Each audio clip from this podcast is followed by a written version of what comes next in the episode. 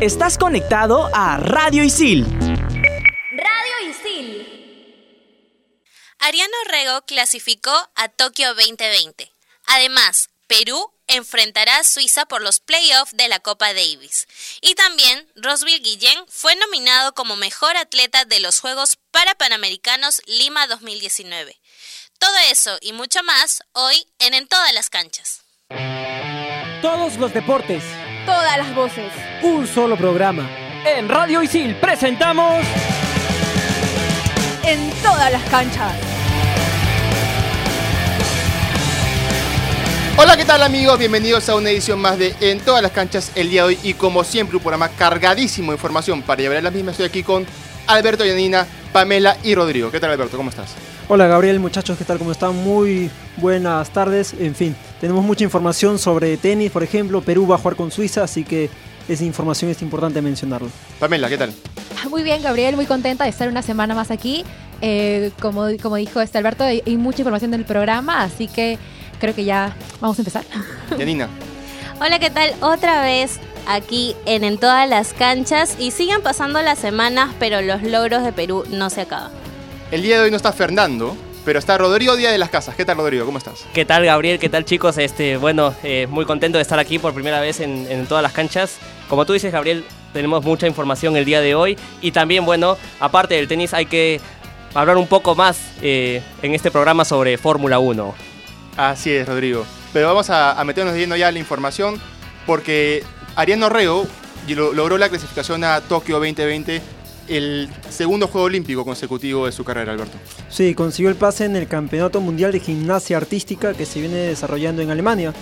Ella tiene 21 años actualmente, por ejemplo, ella también compitió en Río 2016 y en aquella ocasión ella clasificó con 18 años, siendo una de las eh, deportistas con menos edad dentro de la delegación peruana. Ahora tiene 21 y ya logró su segunda clasificación.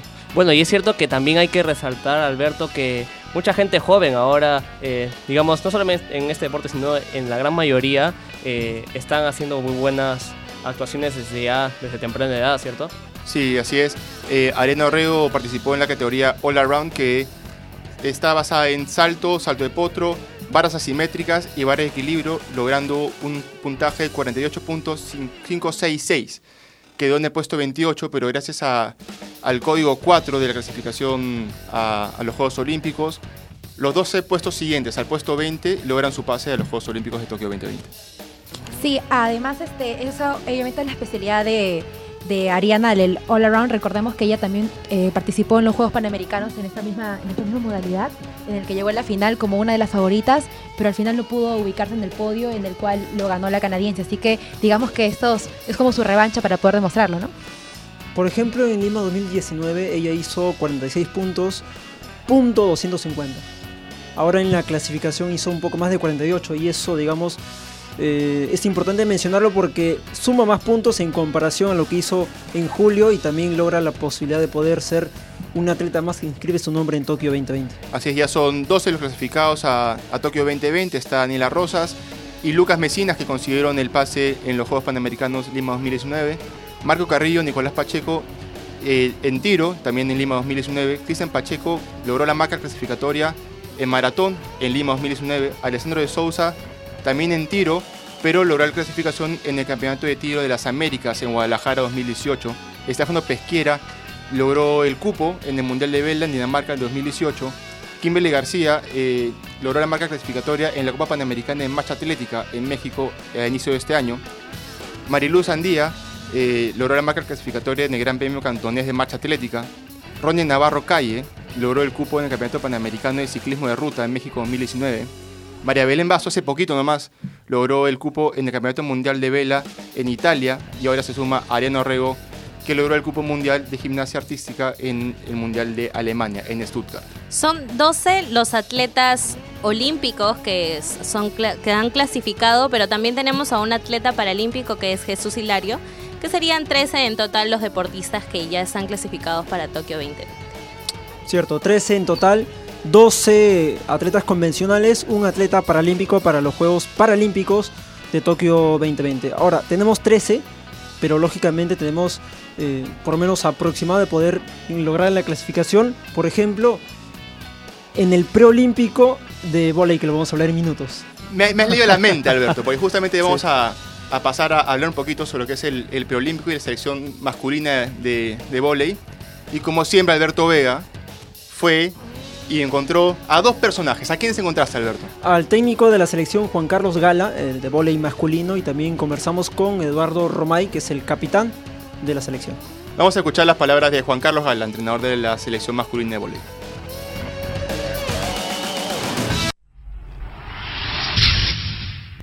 Finalmente ya estamos a muy poco de poder dar inicio a la Liga Nacional, un paso importante para lo que significa el vóley masculino en sí en el país.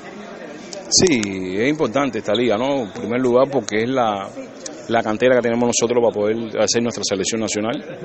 Y lo más importante, lo novedoso es que hay nueve equipos ya, varios equipos provincia, que nos, nos ampliar, ampliar el diapasón de poder hacer selecciones y que nadie se sienta seguro en la selección. Que todo el mundo tenga así, sepa que puede haber alguien que le puede quitar el puesto. Profe, y ahora, eh, ya hablando lógicamente de selección, estamos en el preolímpico, estamos a 3-4 meses del inicio de- del preolímpico, en un evento... No, no, Eso que nadie le quede duda, clasificar. Nosotros vamos a trabajar para clasificar, si no, no trabajamos. Si vamos a ir a... No, no, nos vamos a salir a buscar la clasificación. Que podamos o no podamos son otros 20 pesos. Pero este equipo, que que convencido el Perú, que sepa que va a salir a buscar su clasificación olímpica. Eso lo decimos donde quiera que nos paremos. Pa- pa- eh, ¿cuánta- cua- ¿Cuántas veces tú vas a poder la, la posibilidad de soñar con una Olimpiada? Son muy pocas veces. Entonces, de aquí la otra toca cuatro años. Entonces, hay que seguir a buscar esta que es la que tenemos más cerca. A lo mejor la próxima no, no clasifica ni Chile, ni eh, no clasifica ni, ni Argentina, ni Brasil, y no podemos. Entonces, esta, aunque este equipo a cuatro años ya es un super equipo, un, un equipazo. Si mantenemos la, la atención que se le está dando, si mantenemos los entrenamientos, si mantenemos el entrenador que se quede. El entrenador que se quede puede asumir porque no va a estar todo el tiempo aquí.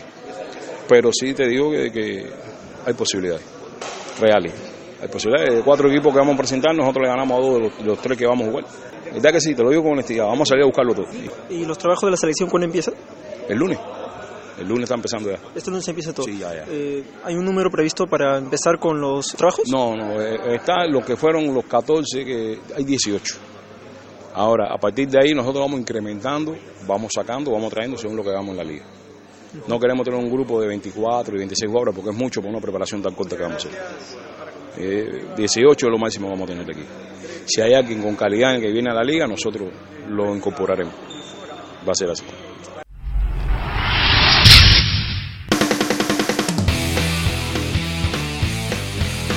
Esas eran las declaraciones de Juan Carlos Gala, el DT de la selección masculina de volei.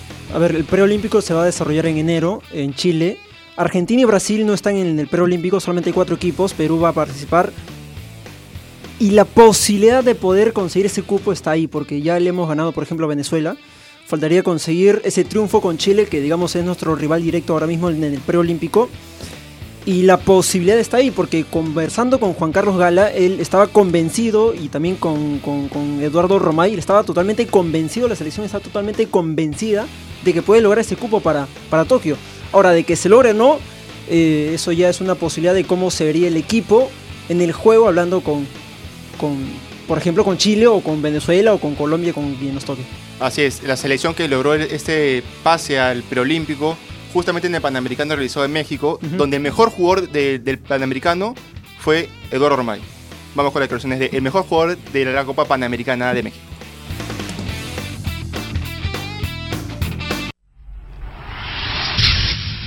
Estamos en el preolímpico, pasamos un momento complicado, también estuvimos en los Panamericanos, pero el momento está ahí, ¿no? De poder revolucionar un poco el, el vóley en la selección.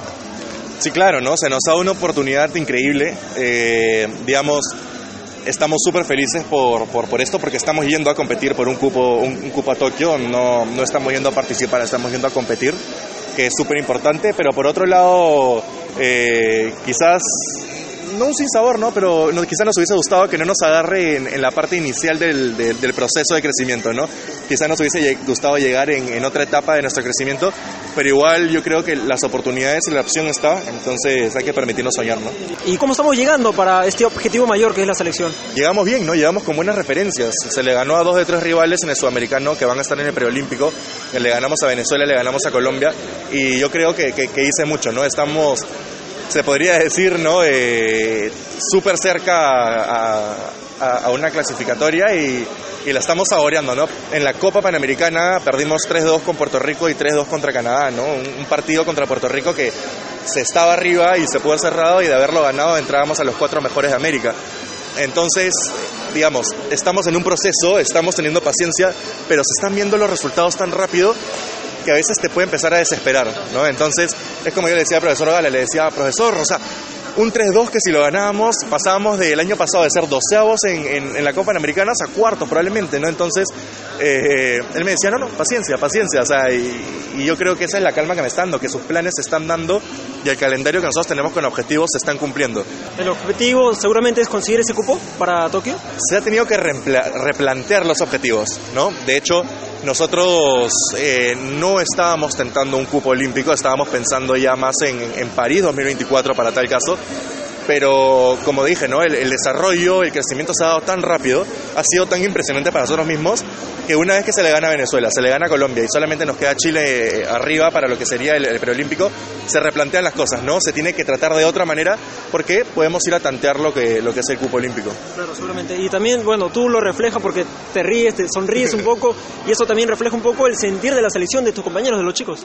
Sí, claro, ¿no? Todos estamos súper emocionados. Es, es, es, un sueño hecho realidad de estar en, en, lo más alto. O sea, estamos hablando de, estar a un paso de una clasificatoria olímpica. O sea, un equipo que tanto tiempo ha estado atrás, tanto tiempo de luchar en contra de, de directivos, luchar en contra de la misma gente, eh, hasta de nosotros mismos. Y, y, finalmente unirnos como, como selección, como Perú para lograr esto es, es un sentimiento que yo creo que no mucha gente lo tiene, ¿no? Un sentimiento que, que no lo conocen y que solamente lo tenemos nosotros por haber creado esta hermandad dentro del equipo para lograr un, sueño en común y dárselo al Perú, ¿no? Entonces son muchas emociones que, que, que, se van dando en el camino, ¿no? Yo creo que eso se, sí se trasluce en el equipo.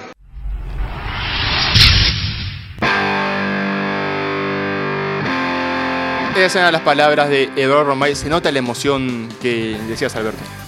Venezuela, Colombia, Chile y Perú. Cuatro equipos en el preolímpico, solamente va el campeón. Este preolímpico solamente da un cupo para Tokio y ojalá que Perú lo pueda conseguir. Así es, tú hablas de, de preolímpico, pero toca hablar de Muay Thai, toca hablar de Mundial de Muay Thai, porque Perú logró cuatro medallas en el Mundial Juvenil 2019 que se desarrolló en Turquía.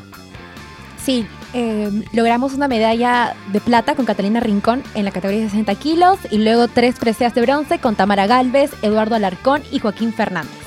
El Mundial Juvenil de este año contó con la participación de más de 800 competidores de 80 países en las divisiones, como ya lo mencionaba Pamela, de 51 kilos, 54 kilos y 63.5 kilos. Y Perú sacando logros otra vez. Por ejemplo, Catalina Rincón, que consiguió la medalla de plata en la categoría 60 kilos, ella se enfrentó a la multicampeona mundial Maika Kalash de Líbano. Consiguió la medalla de plata y digamos es una de nuestras posibilidades para un futuro cercano porque es el, es, digamos, el campeonato mundial juvenil, recién está empezando, tiene 17 años, entonces con 17 años ya tiene una medalla de plata en un evento mundial frente a una multicampeona.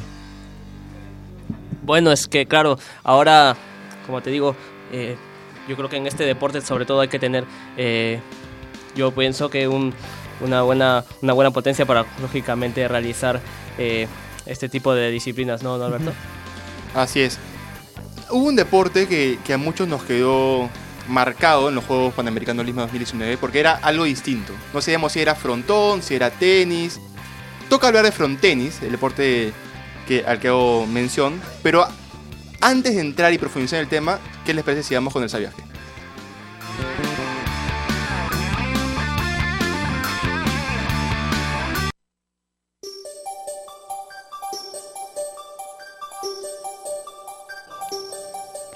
El front tenis es una especialidad del deporte de pelota vasca que surgió en México en el año 1900.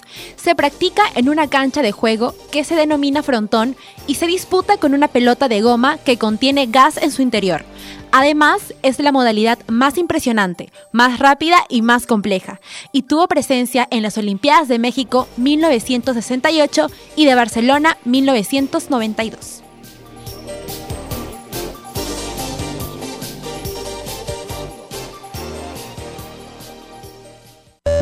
Estás conectado a Radio Isil. Radio Isil. Ahí ya, ya escuchamos un poquito de, de front tenis. Estamos de vuelta aquí en, en todas las canchas. Para entrar a hablar ya de, de lleno de lo que fue la, la Copa Mundial de Front Tenis, donde Perú logró el tercer puesto con la dupla Natalie Paredes y Mía Rodríguez, quienes también lograron la medalla de bronce en los Juegos Panamericanos Lima 2019. Hace cuatro años, Natalie Paredes y Mía Rodríguez quedaron últimas en la Copa del Mundo en lo que es front tenis y este año Perú ha dado la sorpresa en este campeonato superando a uno de los favoritos a llevarse la medalla de oro que es Francia. Y México salió campeón por octava vez superando a España que es el local. Natalie Paredes y Mía Rodríguez fueron medallistas en Lima 2019. Consiguieron la medalla de bronce al derrotar a Argentina. Y me acuerdo en esa oportunidad que pude entrevistar a, a, Natalie Paredes y ella me indicaba un poco de que sus inicios empezó en el tenis. En el front tenis, eh, digamos, es una especialidad de la pelota vasca. Pero en sí ella empezó en el deporte con el tenis, aproximadamente a los, a los 15 o 14, 15 años. Empezó con el tenis, lo mismo con, con Mía Rodríguez. Entonces dejó el tenis, pasó a la modalidad de front tenis y ya consiguió la medalla en Lima 2019. Ya tiene otra medalla de bronce en este campeonato mundial, pero con tan solo corta edad, porque empezó en el tenis y ahora está en otro deporte, en otra modalidad, y ahí están los, los frutos del esfuerzo de, por ejemplo, Natalie Paredes. Pero eso es algo que le pasa mucho, ¿no? Por ejemplo, sí. hace unas semanas tuvimos la oportunidad de tener aquí en cabina a Pedro Pablo Binatea y nos contaba que él, antes de hacer este, para badminton, hacía natación. Natación. Es un deporte totalmente desligado del que practica actualmente y lo hacía también. En Toronto, por ejemplo, él compitió como para nadador y no como para badmintonista, porque no estaba en el programa panamericano en ese entonces. Bueno, es que también hay que resaltar que no siempre, no siempre un deportista eh, escoge un deporte desde, desde un principio. A veces puede pensar que tiene más preferencia por un deporte, pero más adelante termina jugando otro completamente distinto. Y al final ese es el deporte que termina, digamos, haciéndolo eh, triunfante, teniendo más victorias, teniendo más, más campeonatos. Otra persona que le pasó lo mismo es a Silvana Segura. Y justamente tenemos un como jugando sobre el salto triple con Silvana Segura.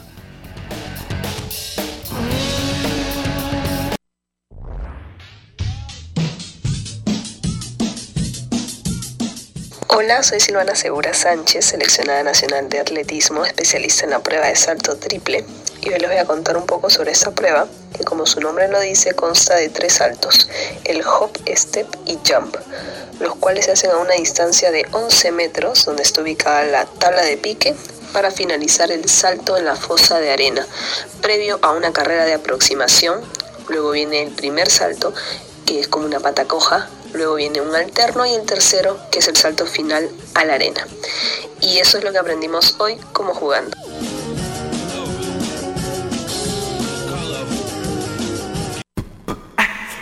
Estás conectado a Radio Isil. Radio Isil. Ese era el como jugando de Silvana Segura, quien estuvo presente en Lima 2019, pero quien también estuvo presente en Lima 2019, no en los panamericanos, sino en los parapanamericanos, es Rosville Guillén, que fue incluido dentro de la lista de los 10 campeones para ser el mejor atleta del Lima 2019. Pero no solo eso, también ha sido seleccionado en otras dos categorías más, que es mejor atleta hombre y mejor equipo. A ver, Rosville Guillén. El hombre que le quitaron el oro, el hombre que tampoco guardó rencor a su guía en ese entonces, Ferdinand Careceda. eh, en 5000 metros perdió a la de oro por una disputa con su guía. Después consiguió otra medalla de oro, también lo mismo, en 1500 metros. Fue abanderado en la ceremonia de clausura de los Juegos para Panamericanos y ahora está a un paso de convertirse, convertirse en uno de los mejores atletas de Lima 2019. Roswell Guillén es el claro ejemplo de cómo puede cambiar la vida de una persona en tan solo 48 horas. Que- Robert Guillén, el día jueves, el primer jueves de participación de, de Lima 2019 en, en los para Panamericanos, como dice Alberto, pierde la medalla un jueves. Y el sábado, sí, ahí nomás, 48 horas después, termina ganando la medalla de oro en los 1500 metros planos. Sí, hay que recordarle a la gente que estas votaciones están abiertas y disponibles en la página oficial del Comité Paralímpico de las Américas, así que hay que apoyarlo con nuestros votos para que pueda salir como mejor atleta paralímpico. Sí, también hay que resaltar de que eh, no solamente Rodri Guillén fue nominado, sino también nuestra representante, también Angélica Espinosa, fue nominada a Mejor Atleta Mujer. Ella también es una eh, deportista paralímpica. Y bueno, también... Y bueno, también resaltando lo que dices, Gabriel, eh, el factor psicológico de un deportista es muy importante porque eso te, te da, digamos, la- las condiciones de si puedes este, competir, si puedes ganar, si puedes... O sea, uno mismo tiene la capacidad de- de decir con la mente nomás, eh, este triunfo va a ser mío, ¿no? En este caso, vemos en este que es un claro ejemplo. Así es. Roswell Guillén que participó y participa en la categoría T11. Son tres categorías eh, que están dentro de las personas que tienen discapacidad visual. Está la T13, que es la, categoría de personas que ven solamente a 50 metros como máximo. La T12, que a los que ven a 20 metros como máximo. Y la T11, en la que participa Roswell Guillén, que es lo que son completamente ciegos. No tienen capacidad alguna para ver lo que tienen enfrente. Lo mismo, por ejemplo, con Luis Sandoval, que compitió al lado de, de Rosville Guillén. Atletas que no pueden tener la capacidad de poder observar en su entorno, que tienen capacidad nula de, en la visión me refiero, pero también los atletas de Lima 2019 que están ahí, en la posibilidad de convertirse en los mejores de estos panamericanos. Así es, Alberto. ¿Sabes qué toca, Alberto? Dímelo. Tenemos aquí en cabina a Rodrigo de las Casas, que no Ajá. solo ha venido a cabina, sino también nos ha traído su informe de Fórmula 1. Vamos A con el ver. informe de Rodrigo Díaz de las Casas.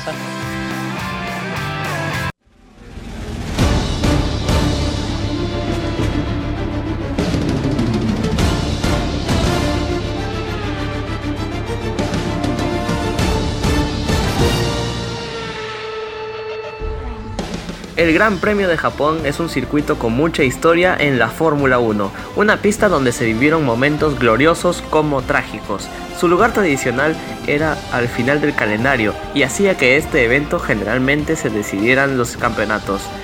El primer Gran Premio de Japón de Fórmula 1 se disputó en 1976 en el circuito de Fuji al oeste de Yokohama y luego pasaría a disputarse en la ciudad de Suzuka.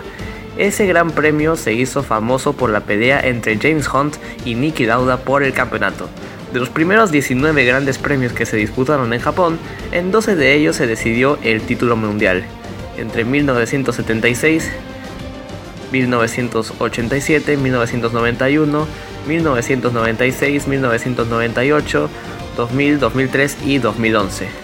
Alan Prost y Ayrton Senna protagonizaron las ediciones de 1989 y 1990, cuando disputaban el título de pilotos, y en ambos casos con abandonos luego de colisiones entre ellos.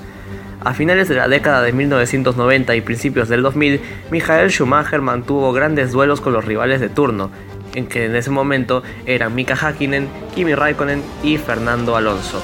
A su vez, fue el escenario del terrible accidente del piloto francés de Marussia, Jules Bianchi, tras estrellarse contra una grúa que retiraba el auto de Adrián Sutil. Actualmente Mercedes ganó cinco veces consecutivas este circuito y es candidato a llevarse el triunfo.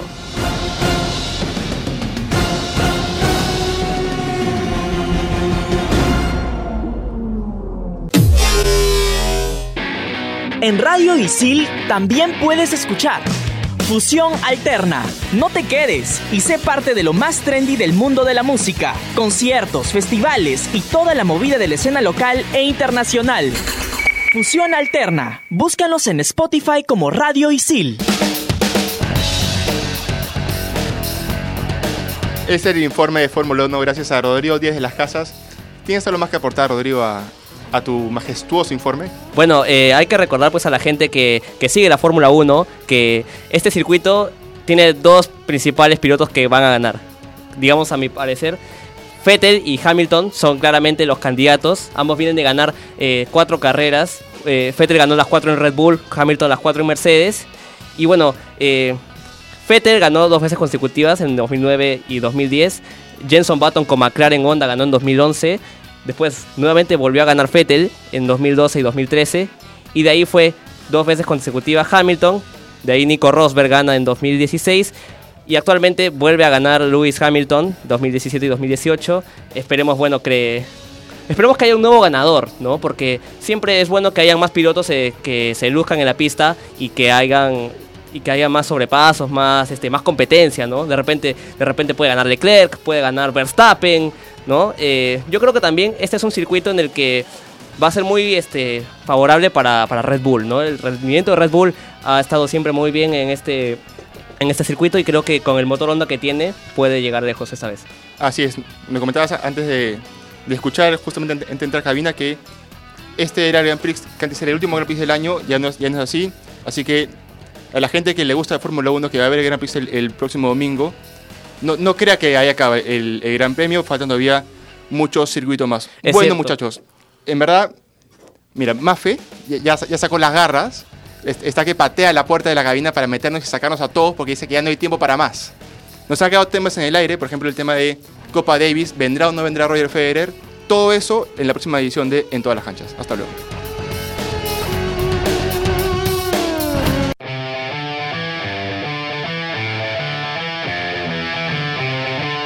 Isil presentó En todas las canchas.